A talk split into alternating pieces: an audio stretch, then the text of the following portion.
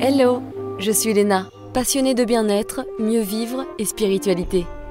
J'ai créé ce podcast pour faire connaître au plus grand nombre des méthodes alternatives pour aller mieux, que ce soit physiquement ou mentalement.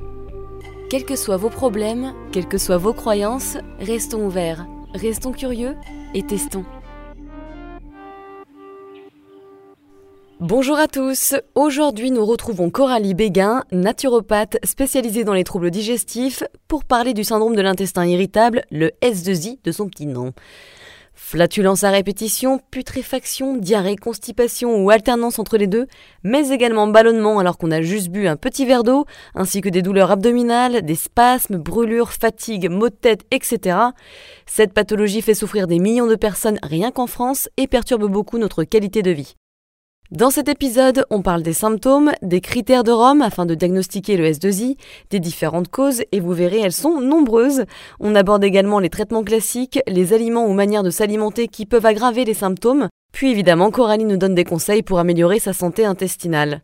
En tout cas, un mot d'ordre, déstresser mes petits loulous, le stress aggravant nos symptômes. Cet épisode est divisé en deux, la suite la semaine prochaine. Bonne écoute Bonjour Coralie, je suis super contente de te retrouver aujourd'hui. Bonjour Anna, j'espère que tu vas bien. Bah, moi aussi, j'étais impatiente de faire euh, ce podcast et cette interview. En tout cas, c'est vraiment un plaisir de te retrouver. Plaisir partagé. Alors cette fois-ci, on va continuer à parler des troubles de nos petits bidous avec toi, mais plus précisément du syndrome de l'intestin irritable que beaucoup d'entre nous, comme moi, connaissons bien.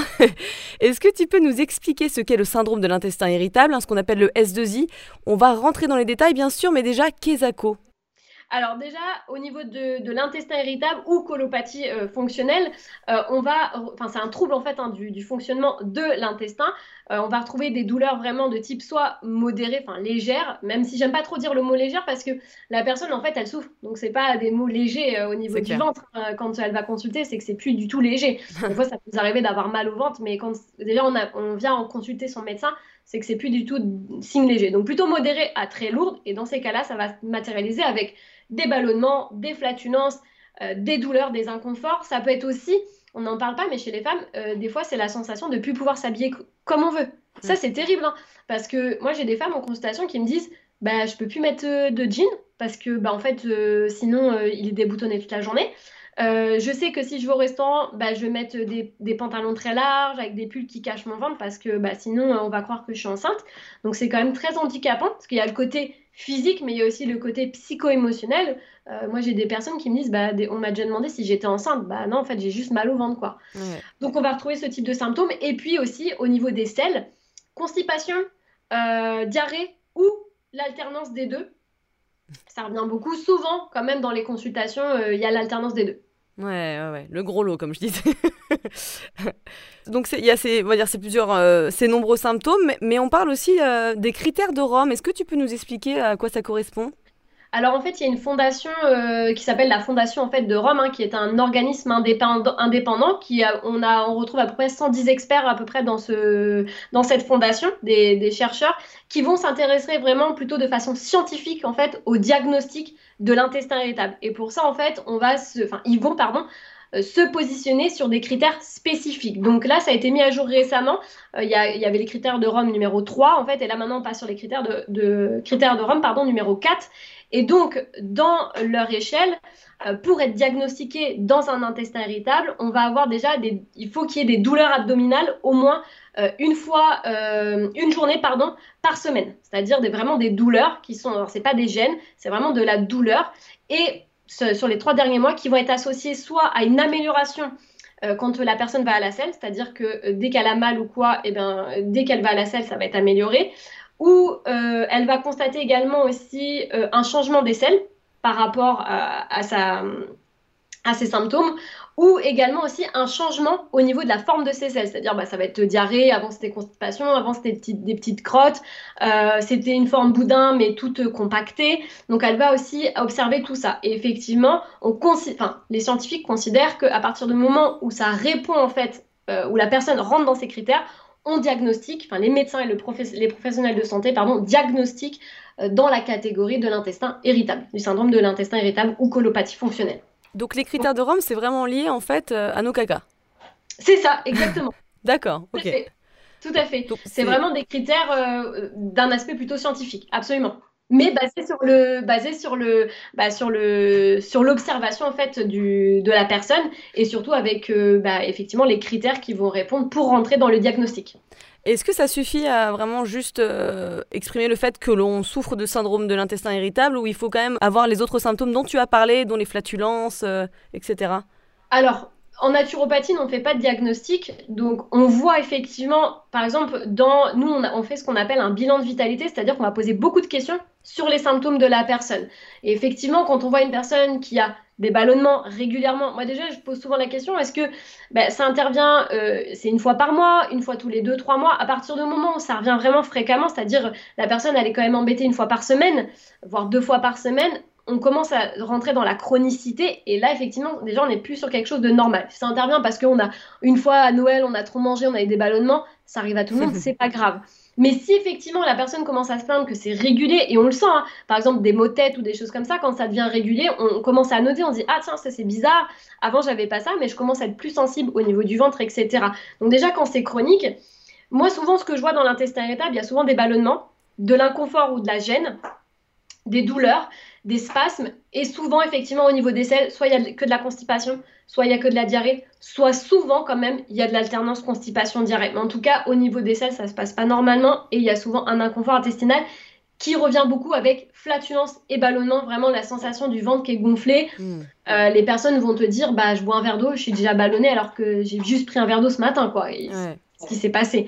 Donc ça, c'est souvent de l'inconfort qu'on va voir dans le syndrome de l'intestin de irritable et de la colopathie. Pourquoi on a généralement beaucoup de flatulences? Alors déjà, il faut, euh, on va redéfinir déjà sur la flatulence c'est tout à fait normal d'avoir des flatulences dans la journée. C'est signe que le corps fonctionne bien. Par contre, c'est plus normal si vous me dites je suis une vraie usine à gaz, euh, j'arrête pas d'avoir des flatulences. Euh. moi, j'ai des personnes des fois en consultation qui me disent je suis obligée d'aller dans ma voiture m'isoler pour dégazer entre guillemets parce que bah je peux plus en fait, euh, je peux plus être comme ça. Donc c'est terrible. Alors c'est vrai que moi je, préfère en rigoler, mais c'est vrai que la personne se dit mais c'est terrible. Enfin, moi, il y a une humiliation derrière qui est très forte. Hein. Tu as l'impression d'être dégueulasse en fait. C'est ça, c'est horrible on se dit on n'est pas comme tout le monde, pourquoi on vit comme ça euh, On en vient à se dire il faut que je m'isole, à me retenir, mais après du coup j'ai mal au ventre parce que je suis pas bien. Donc avoir des flatulences, c'est tout à fait normal. Entre 5, les, experts scientifiques disent normalement c'est entre 5 et 15 par jour. On le sent de toute façon en tant qu'être humain, il y a juste besoin de s'observer. Quand on sent qu'on est en train de, d'avoir vraiment des flatulences tout le temps, mais vraiment cette sensation de ça revient toutes les 10-15 minutes et que ça mm. devient vraiment inconfortable, là c'est pas normal.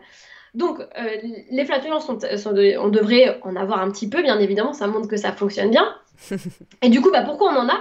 Bah, On en a parce que souvent, l'alimentation n'est pas digeste. Euh, souvent parce que, alors, l'alimentation n'est pas digeste, il y a des mauvaises combinaisons alimentaires, il y a de la suralimentation aussi, on n'en parle pas assez, mais la suralimentation va aussi venir dilater aussi euh, le système digestif, euh, les vaisseaux, etc. Et donc, eh bien, euh, on peut se retrouver à mal digérer par suralimentation, donc entraîner aussi de la production de gaz. on va avoir aussi les grignotages qui impactent énormément le système digestif. C'est un des, pour moi, c'est un des, des premières choses qu'il faut regarder s'il y a des problématiques de troubles digestifs, c'est le fameux grignotage. Alors souvent les gens me disent oui non mais moi je grignote pas, il n'y a pas de souci.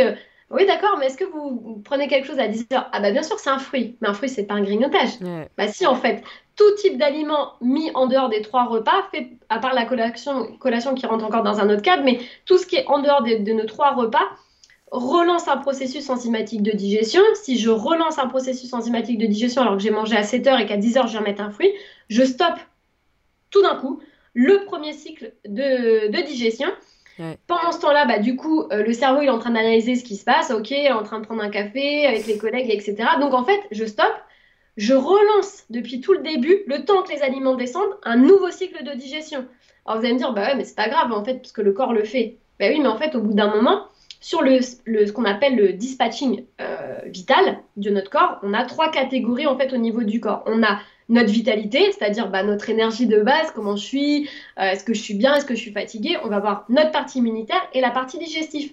Si je suis tout le temps en train de digérer, bah, ça va venir rogner en fait sur mon, sur mon dispatching. Donc l'immunité en baisse, je suis tout le temps crevée, j'ai pas d'énergie, j'arrive pas à faire du sport, bah, parce qu'en fait je suis tout le temps en train de digérer. Et c'est un peu la problématique des sportifs, beaucoup dans le fitness, qui font beaucoup de petites collations toutes les 2-3 heures pour maintenir un métabolisme haut, parce qu'ils disent comme ça, je crame aussi beaucoup de calories.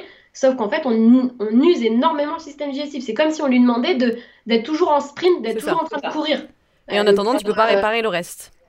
Exactement. Si tu es en train de, digérer, tu as ton équipe en fait de, nettoyage, un peu déboueur, qui va s'assurer qu'il n'y a pas de bout d'aliment qui reste coincé dans le tube digestif. C'est le complexe euh, migrant, le complexe moteur migrant interdigestif qui va faire le nettoyage. Bah, du coup, tu empêches cette onde péristaltique de passer, de nettoyer. Mm. Donc, bah, au bout d'un moment, ça crée de la prolifération.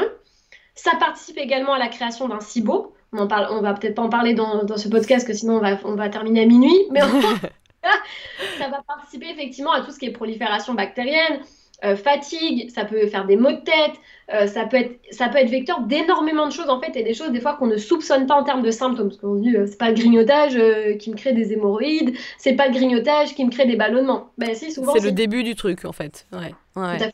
Et d'ailleurs, quand tu parlais tout à l'heure là de, d'alimentation de, et de mauvaise digestion, il me semble que aussi on peut avoir du mal des fois à digérer nos protéines et ça nous fait des flatulences œufs pourris justement, de la putréfaction, c'est ça hein? Absolument. Alors moi, souvent, euh, il y, a, aussi la quantité. C'est ce qu'on disait sur la suralimentation.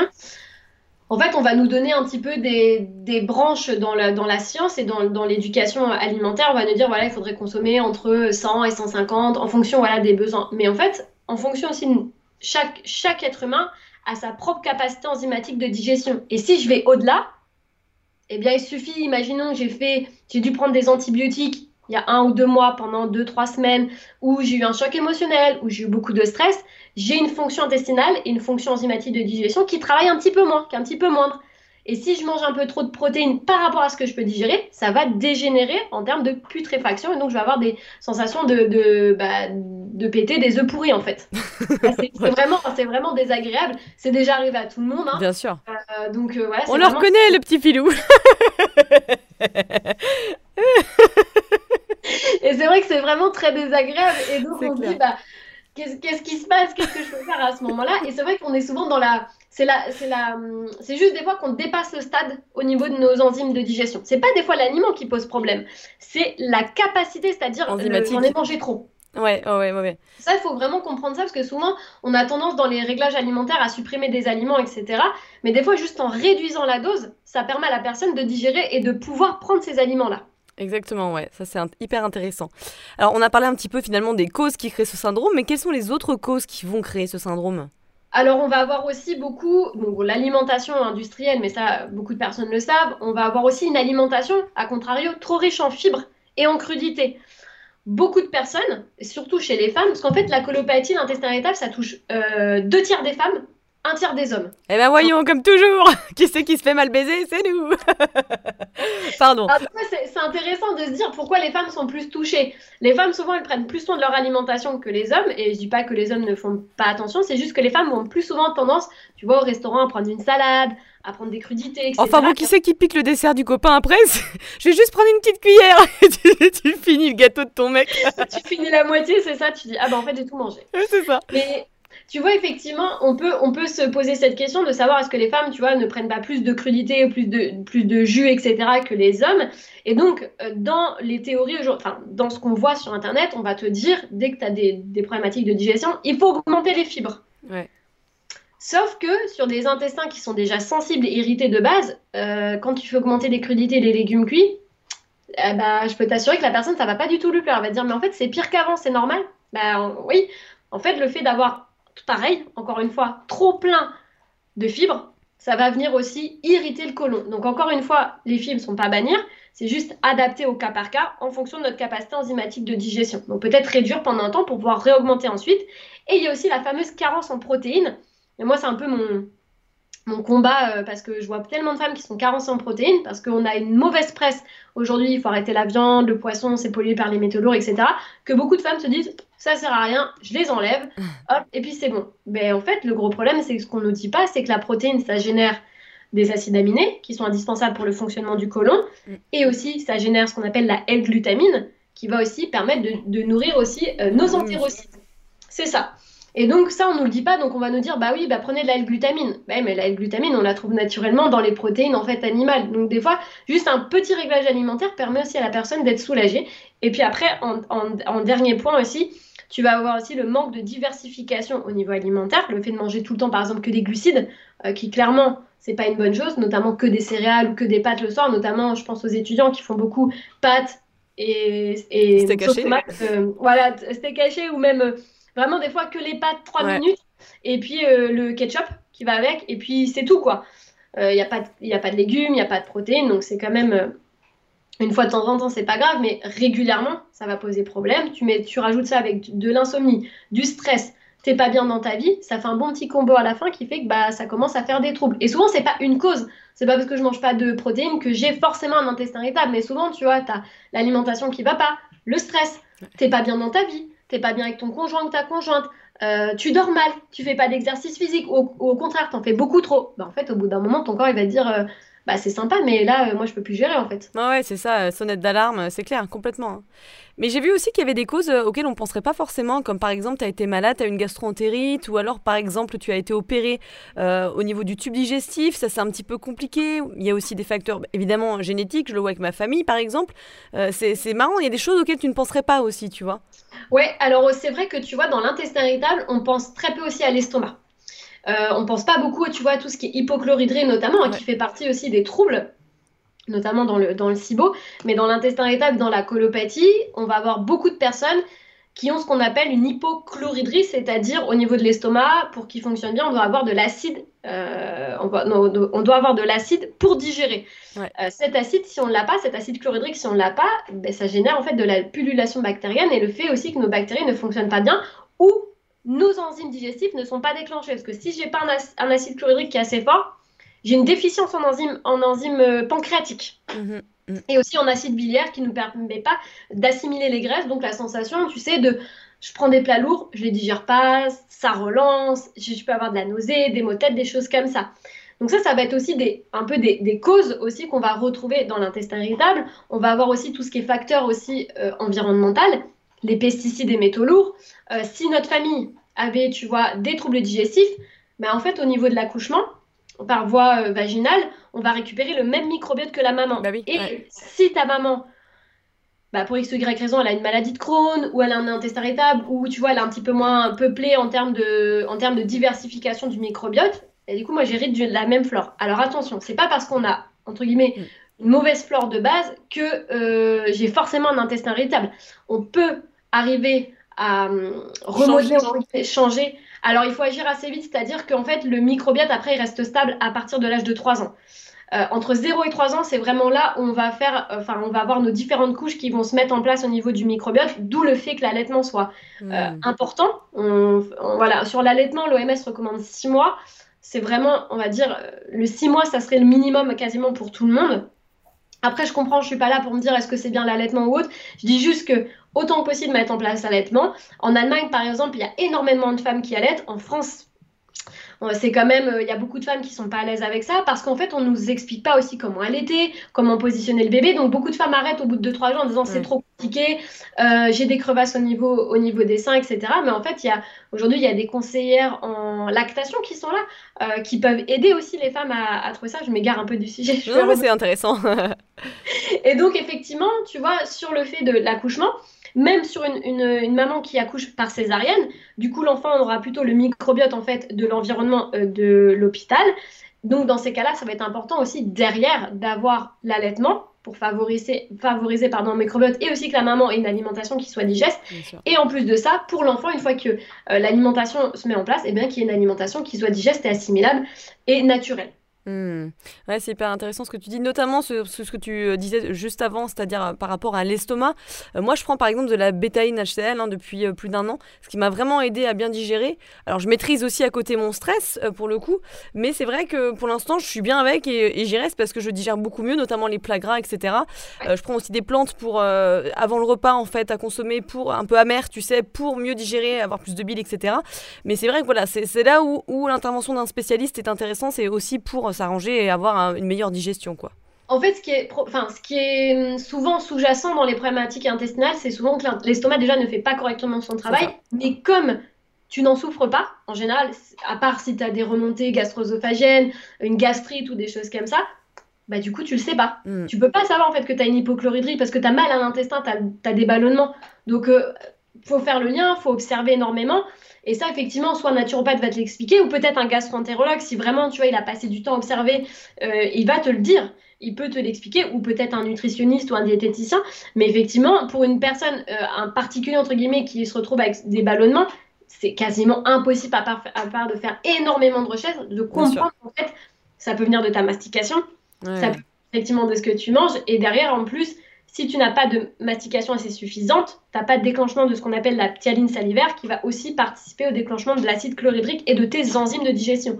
Donc tout ça est combiné en fait. Donc avant de partir sur des choses qu'on va donner au niveau de l'intestin, moi j'aime bien remonter et voir ce qui se passe déjà bah, au niveau de la digestion. Et effectivement, eh bien, comme tu dis, l'estomac, le fait aussi de passer des fois 5 minutes à table ou le fait d'être en train de manger en étant debout. Tu sais, quand. je le fais jamais, mais oui, je vois, ouais bah, en fait, tu peux pas au niveau du système nerveux. C'est comme si dans ta voiture, tu appuies sur l'accélérateur et le, freinage en même temps. C'est Exactement. Ouais, ouais, exactement. Puis t'es même pas déconnecté en plus. Alors qu'il faut se concentrer un petit peu, avoir de la gratitude, se concentrer sur ce que tu manges, euh, explorer avec ses sens, quoi. Donc oui, je suis assez d'accord. Le cerveau calcule déjà, quand tu refais ton assiette, le cerveau déjà anticipe déjà ce que tu vas manger. C'est-à-dire, imaginons tu, tu fais du riz avec un poisson, ton cerveau, il va, il va se dire, OK, il bah, faut que je prépare tel nombre d'enzymes, donc je vais déjà envoyer l'influx nerveux au niveau de l'intestin. Si tu es en train de regarder une série Netflix ou un film d'horreur, alors déjà, je t'explique même pas au niveau de ton influx nerveux ce qui se passe quand tu regardes un, film d'horreur et que tu es en train de manger en même temps, mais tu vas très mal digérer. Tu vas très mal digérer, tu vas, tu vas être, tu vas être en stress, donc bien sûr, ouais, ouais. Ton, agitation au niveau de ton nerf vague, il va se dire mais attendez, on est en train de digérer, mais en même temps regarder une film, un film d'horreur, ça nous fait peur. Enfin, c'est au moins on regarde un truc de bisounours, que déjà ça sera un petit peu mieux à la limite si tu regardes quelque chose. C'est ça. Ou alors, tu vois, pour les personnes, je peux comprendre qui sont seules et qui mangent seules le midi et qui se disent bah ouais, mais j'ai pas envie de manger tout seul face à mon assiette, de mettre un petit podcast ou de mettre euh, de la musique, quelque chose comme ça, mais de pas regarder une image en fait, de d'écouter. Hmm. Le fait d'écouter, c'est moins problématique que de que d'être concentré sur une image. Ouais, je vois ce que tu veux dire, ouais.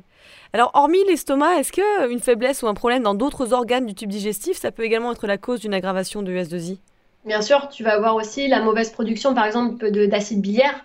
Euh, quand euh, ton foie et ta bile notamment ne sécrètent pas assez de bile qui vont pas te permettre aussi de participer à la désinfection du tube digestif et donc de bien assimiler derrière bah, tout ce qui va être graisse. Donc en plus tu vas te créer des carences dans tout ce qui est euh, vitamines liposolubles, vitamine A, vitamine D, vitamine E et K. donc tu vas avoir ce type de problématique et aussi la déficience en enzymes digestifs via le pancréas. Donc on va avoir ces types de, euh, problématiques. On va avoir aussi quand ton complexe moteur migrant il est impacté et qui fonctionne plus très bien par le stress, euh, par le fait que tu grignotes toute la journée, par le fait que tu prennes des chewing-gums, des cafés, des choses comme ça, bah forcément ça impacte aussi la motricité, le péristatisme de ton, de ton tube digestif. Alors oui, justement, la motricité, alors comment elle peut aggraver nos symptômes? Alors la motricité, en fait, elle peut aggraver nos symptômes. Bah, déjà, quand déjà tu vas grignoter, notamment, euh, tu vas impacter l'auto-nettoyage de ton tube digestif et donc il va plus faire correctement son travail. Donc si déjà ta motrice, entre guillemets, si ton hygiène de vie, elle n'est pas euh, digeste assimilable, malheureusement derrière, tu vois, le, fait de ta motricité au niveau de l'intestin, ça va être un petit peu laborieux. Pareil, si par exemple tu es extrêmement sportif, au niveau de ton activité euh, intestinale, il faut savoir que l'intestin est un muscle qui a besoin d'être parfaitement irrigué pour fonctionner. Sauf que si tu as un sportif qui fait, je euh, je sais pas, aller 10 heures de sport par semaine, notamment chez les marathoniens, c'est très très observé. Euh, tu vas avoir un afflux au niveau du sang qui va être très concentré au niveau de tes jambes et de tes bras, imaginons, parce que tu fais de la muscu. Bien sûr. En fait, cet afflux de sang n'est pas disponible pour ta muqueuse intestinale. Et on remarque chez les marathoniens spécifiquement, qui font des épreuves de long terme, on remarque qu'ils ont beaucoup de troubles digestifs des troubles au niveau intestinaux et on, appelle aussi les diarrhées d'effort. Hein. Euh, quand les marathoniens sont en effort, ils ont des diarrhées bah, parce qu'en fait l'intestin n'est plus assez irrigué en termes de, en termes d'apport sanguin. Donc après il y a différentes techniques pour aider et soulager, euh, mais c'est vrai qu'on va observer ça aussi dans la motricité. Hmm, ouais, c'est intéressant ça. Et à l'inverse, si tu fais pas assez de sport, bah, du coup ton côlon devient un petit peu fainéant, ce qu'on appelle, et donc là, pareil, bah, tu peux avoir des retards, des, retards au niveau des selles. Donc avoir des selles qui vont stagner, qui vont, euh, qui vont rester 3, 4, 5 jours dans le côlon et tu n'arrives pas du tout à aller à la selle. Ouais, ouais, ouais. Et puis j'imagine que nos émotions, évidemment, elles jouent un rôle dans la motricité aussi. Absolument. Tout est lié, comme d'habitude. C'est ça. L'intestin, tu va être relié beaucoup à la peur, euh, le fait de contenir ses émotions. Donc une personne qui va être... Euh, même, tu vois, aussi, on dit beaucoup la colère, c'est lié au foie, mais moi, j'ai observé il n'y a pas très longtemps aussi chez un de mes consultants qui a, atteint d'une rectocolite hémorragique. euh, je lui demandais, mais je dis, qu'est-ce que vous ressentez en fait au niveau de votre, de votre ventre quand, quand vous avez des crises? En fait, il m'expliquait, il dit, il dit, en fait, il dit, je ressens de la colère, de la colère qui est concentrée au niveau du ventre. Je le sens en fait. Il dit, je, je le sens. C'est là à l'intérieur. Donc, on voit bien que les émotions sont vraiment reliées, mais de toute façon, on va en parler après, sont vraiment reliées aussi au niveau du ventre, absolument. Et si alors les émotions ne sont pas mauvaises, c'est un indicateur, hein, c'est une boussole encore une fois. C'est juste si j'arrive pas à les extérioriser et que ça vient se cristalliser au niveau du corps, c'est là où c'est problématique. Parce que. Amen. c'est ça. Alors, tu vois, en technique pour soulager, ce qui peut être intéressant, quand il y a une personne vraiment euh, qui a une, émotion, mais vraiment. Bah, des fois, ça te prend trip en fait. Et, complètement. crier. Juste prendre un oreiller, crier, décharger, aller taper dans un, dans un sac de boxe, aller courir, juste décharger. En fait, on dit aussi beaucoup en naturopathie que le, euh, que, le, que le sport, enfin tout ce qui va être muscle, le muscle, est le contrepoids du nerf. Donc d'aller courir, d'aller vraiment d'aller d'aller en fait d'aller s'oxygéner, aller marcher, aller se défouler. D'utiliser cette énergie pour la pour la, tu vois, pour le d'utiliser cette énergie voilà qui est qui a besoin de bouger en fait, c'est exactement ça. C'est ça. Et après sinon si on n'a pas l'opportunité, on peut pas, eh bien c'est d'aller prendre une douche chaude euh, hmm. douche chaude pour effectivement, parce qu'en fait, la peau étant très très, euh, bah, il y a beaucoup d'influx aussi au niveau nerveux, au niveau de la peau. Du coup, ça va court-circuiter aussi cette, cette euh, sensation qu'on peut avoir au niveau des émotions très très fortes. Hmm. Ah, c'est rigolo là. Faire ruisseler, faire ruisseler, de l'eau, bon pas brûlante hein, bien sûr, mais chaude, en tout cas ou de température tiède, pour justement court-circuiter un peu ça. Et on s'en sert beaucoup chez les enfants qui ont des colères. Euh, dans la méthode, notamment Montessori et d'autres méthodes, quand des enfants se très au colère, on va leur demander, des fois, hein, c'est pas tout le temps, ça dépend de l'éducation des parents, mais on peut leur dire est-ce que tu as envie de, pour te calmer, est-ce qu'une douche te ferait du bien? Et, en fait, on se rend compte qu'une douche un peu tiède, froide, va calmer l'enfant dans les colères. Ok, hyper intéressant. J'adore. Faudra proposer ça en entreprise euh, euh, quand tu vois, t'as as un excès de colère. Bon bah boss, excusez-moi, mais je vais à la douche là. Oui, j'adore. Pas du tout la mission que vous m'avez donnée là, ça ne va pas du tout. Je reviens dans deux minutes. Ou alors tu fais ta réunion sous la douche, tu sais, quand tu sais que tu vas parler à ton boss qui t'énerve.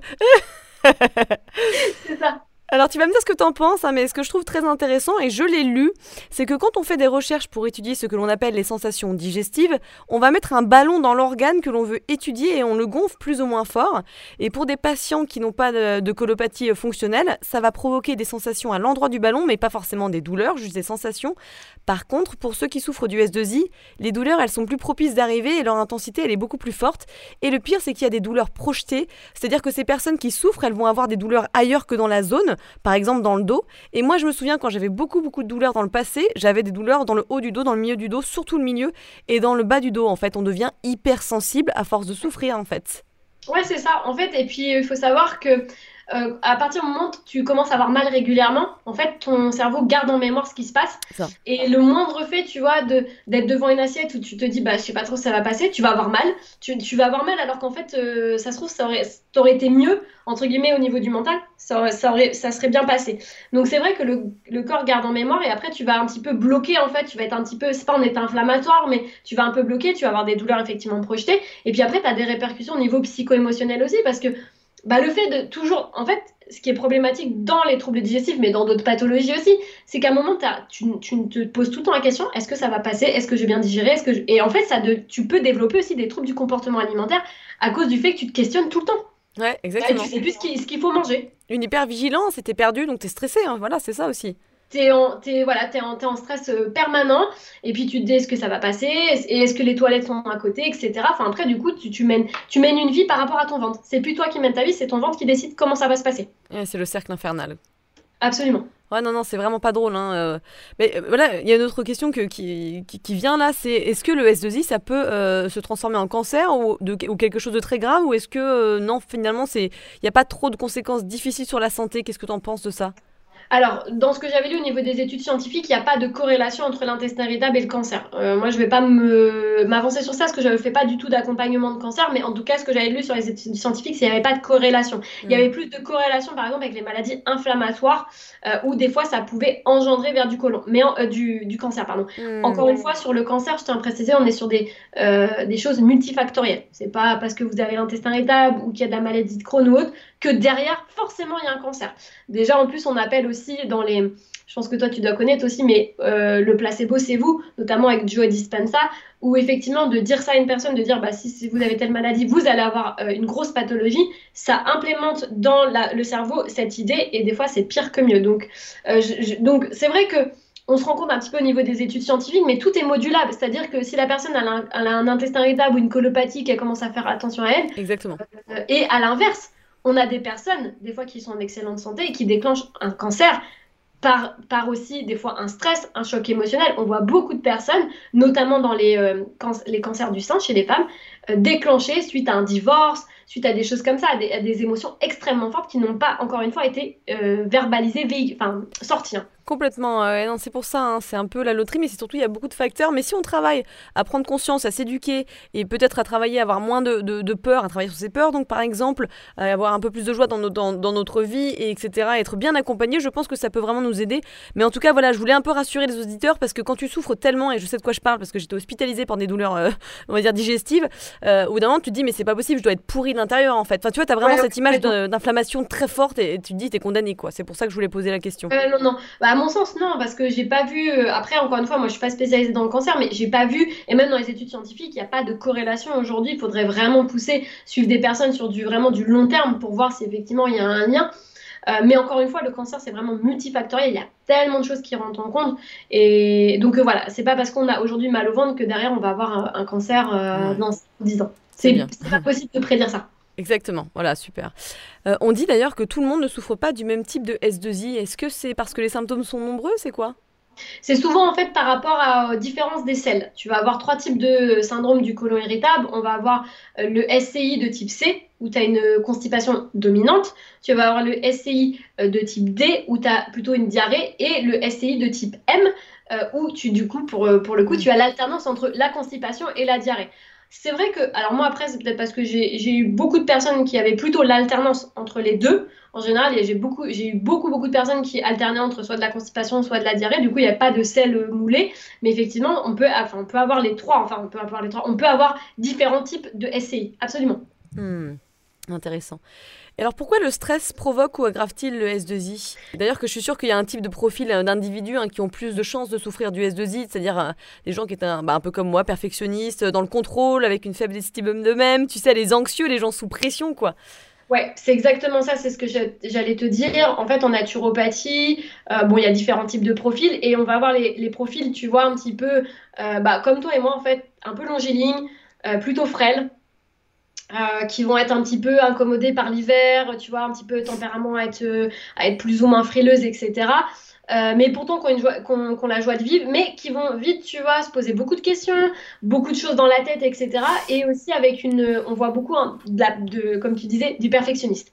C'est vrai que ça, ça revient beaucoup. Hein, dans, moi, quand je vois bien en consultation, beaucoup de gens qui sont perfectionnistes, etc. Mais pourtant, tu vois, euh, je tiens à préciser encore une fois, parce qu'il y, y, a un amalgame aussi avec ça. C'est souvent, on a l'impression que parce qu'on est malade, on a de la dépression aussi. Tu sais, on se dit, mais je suis malade, je suis en dépression, etc. Parce que des fois, on ne sait pas ce qu'on a. Donc, on dit, bah, en fait, je, suis en dépression. Hmm. Encore une fois, attention, attention avec ça. C'est pas parce qu'on a des problématiques de maux de ventre qu'on est en dépression ou qu'on fait, euh, qu'on a, une, qu'on a une dépression ou autre. Hein. Donc ça c'est important de, de, préciser. Et effectivement, par rapport à ta question sur le stress, donc effectivement, on a déjà ce profil type va être plus ciblé. Et après, encore une fois, on a aussi en fonction de notre hérédité et en fonction aussi de nos faiblesses. On a tous des faiblesses au niveau du corps. Euh, par exemple, euh, tu vas avoir une personne qui va avoir un peu, un peu de stress, qui va faire des remontées gastro-œsophagiennes. Il y en a une autre, ça va être la diarrhée. Il y en a une autre, ça va être des plaques d'eczéma. Et en fait, la fragilité, enfin, le symptôme s'exprime là où il y a la fragilité du corps. C'est tout, c'est pas, c'est pas grave, il hein, y a pas de, c'est mieux d'avoir une diarrhée ou autre, c'est juste que ça s'exprime comme ça au niveau du corps. C'est une fragilité, c'est, un, un, émonctoire qui va prendre tout de suite euh, le, le, contrôle en fait. Bien sûr. Donc au niveau du corps, en fait, on a notre euh, système nerveux euh, qui va par le biais du nerf vague, qui est un gros axe en fait qui va communiquer de façon bilatérale entre le cerveau et l'intestin, mais aussi entre l'intestin et le cerveau, c'est-à-dire qu'ils communiquent tout le temps. Euh, ils remontent les informations. Et donc, si je suis stressée, j'envoie un influx nerveux plutôt négatif au niveau euh, de notre côlon. Et ce côlon, bah, du coup, qu'est-ce qui, du coup, il reçoit un influx, il dit, bah, il faut se contracter, je sais pas, est-ce qu'on se contracte ou pas. Et en fait, on va avoir un nerf qui va tout le temps, tout le temps se contracter et s'agiter. Donc, chez les personnes, ça va déclencher des diarrhées à répétition. Dès que j'ai un coup de stress, hop, ça part en diarrhée. Chez d'autres personnes, ça va être une agitation au niveau stomacal, donc des reflux, euh, la boule au ventre, ça passe pas, je digère pas, etc. Et puis, euh, effectivement, on a aussi le, souci quand on est beaucoup en stress, mais ça, sur du moyen et du long terme, on ne parle pas d'une fois euh, parce que j'ai un examen et que j'ai une diarrhée. Sur des personnes qui ont euh, du stress à moyen et long terme, on va aussi, par le biais de différentes hormones, libérer beaucoup de, de cortisone, pardon. De corticoïdes via les glandes surrénales. Et au bout d'un moment, on assiste aussi à un effondrement. Alors, je parle bien sur du moyen et du long terme. Bien sûr. On assiste à vraiment un, petit effondrement au niveau du système immunitaire. Donc, c'est-à-dire que bah, je vais avoir plus de, euh, de, de, rhume, de choses comme ça, de, de maladies peut-être inflammatoires, etc. Euh, on va avoir aussi un impact au niveau du thymus, là où c'est une réserve au niveau euh, des macrophages, enfin en tout cas de, de, de, nos, de notre défense. Et aussi, on a une, inhibition des macrophages via le, par ce biais, par, par, le fait qu'on soit vraiment tout le temps sous stress en fait et sous, corti, sous cortisone, sous cortisol. Pardon. Donc c'est vrai que tout ça, bah, mis de bout à bout, fait que le stress procure énormément, et je parle bien sur du moyen et du long terme, encore une fois, procure, peut, peut provoquer des symptômes, euh, aussi bien au niveau du ventre, mais aussi sur différents types de pathologies. Ouais, c'est clair, ouais, bien sûr. Mais je le vois, hein, de toute façon. Euh, moi, je travaille beaucoup donc sur mes, sur mes stress, mes traumas, etc. Et des fois, je me souviens, là, il y a eu quelque chose qui est arrivé, euh, qui c'était pas un problème, hein, euh, mais, mais en fait, ça m'a rappelé un ancien trauma, on va dire un stress accumulé, donc un trauma pour moi. Et mon, mon, corps directement a réagi. J'ai eu la diarrhée, j'ai tout lâché, j'avais le ventre, mais voilà, comme une femme enceinte. Je sentais que c'était très très lourd. Et c'est assez marrant de voir comment ton corps réagit face à, différents stress. Et, et d'ailleurs, il réagit différemment en fonction du type de stress que ça te rappelle. Donc c'est assez intéressant. Hein. Mais oui, oui, bien sûr. Mais de toute façon, le, corps garde en mémoire hein, ce qui s'est passé. Euh, on voit aussi beaucoup de déclenchements de troubles digestifs suite à des accidents euh, bah de voiture. Euh, parce que, ou des viols notamment. c'est pas un sujet très gai, mais il faut le savoir que beaucoup de femmes aussi déclenchent des troubles digestifs suite à des viols ou des agressions sexuelles, sans pour autant aller sur le viol, mais en tout cas des agressions physiques. donc on le voit aussi beaucoup qu'il se passe vraiment quelque chose hein, au niveau du cerveau, au niveau de la zone du stress. Alors par contre, ce qu'il faut bien retenir aussi, c'est que c'est pas parce que j'ai du stress que je vais avoir une diarrhée ou que euh, j'ai une agression que je vais déclencher un intestin irritable. Après, à partir du moment où j'ai mes cinq piliers qui sont plus ou moins équilibrés, euh, ben le, en fait, le système, le système immunitaire va prendre le dessus, enfin, va prendre le contrôle entre guillemets et va s'équilibrer. Mais si je suis si j'avais déjà pas une alimentation de base qui était équilibrée, que j'ai pas été allaitée, que j'ai dû avoir recours à des antibiotiques, euh, que je dors mal, que je fais pas de sport, ben en fait déjà ça part euh, un petit peu, c'est pas bon entre guillemets. Parce que c'est quoi tes cinq piliers déjà? Alors en fait, au niveau des cinq piliers de la santé, en général, tu vas avoir le pilier de l'alimentation, le pilier euh, de l'exercice physique, le pilier du sommeil et aussi tout ce qui va être connexion à soi et le repos en fait. Est-ce que je suis bien? Est-ce que je suis alignée dans ma vie? Est-ce que je suis vraiment euh, là où je dois être? Est-ce que je suis du sens Voilà, est-ce que ça a du sens? Euh, La connexion à soi en fait, effectivement. Donc tout ça en fait fait que bah, ça s'aligne. Mais pareil, pareil, tu vois, tu peux très bien être dans les cinq piliers. Euh, tu peux très bien être dans la déconnexion de soi. Je suis dans un boulot qui me plaît pas, déclencher des troubles digestifs. Ou à l'inverse, faire trop de sport ou pas assez et déclencher des troubles digestifs. C'est toujours en fait l'équilibre qui doit dominer. Exactement. Et puis c'est toujours un message aussi, hein, que quelque chose ne va pas et que ça peut être mieux par euh, peut-être euh, pas que physiquement, hein, mais par exemple à ton activité physique ou à ton, à ton sens dans la vie ou euh, avec ton mariage, etc. C'est assez intéressant. Hein. C'est pas facile, mais c'est intéressant.